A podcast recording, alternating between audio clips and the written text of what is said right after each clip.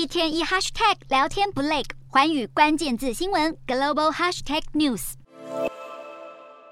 根据日本媒体报道，美国准备加强对日本和荷兰施压，要求两国和美国一同阻止先进晶片技术流入中国，加入围堵中国发展先进半导体的行列，让中国气得跳脚。中国外交部发言人赵立坚就反呛说，美国企图堵别人的路，最后只会堵到自己。美国十月宣布禁止运算能力超过一定门槛的先进半导体产品出货到中国。根据《金融时报》报道，相关措施宣布时，中国科技企业阿里巴巴和必任科技最新的晶片产品都已经开始在台积电进行测试。新规定使得这两家公司不得不暂停生产过程，对设计进行调整。据传，为了争取继续由台积电生产，必韧科技已经自动降低运算速度，禁令打击中国发展晶片的能力。但美国晶片业者失去中国市场也感到相当头痛。为了规避美国制裁，辉达宣布将在中国推出符合禁令规定的新高阶晶片 A 八百，来取代原本被禁止出口的 A 一百，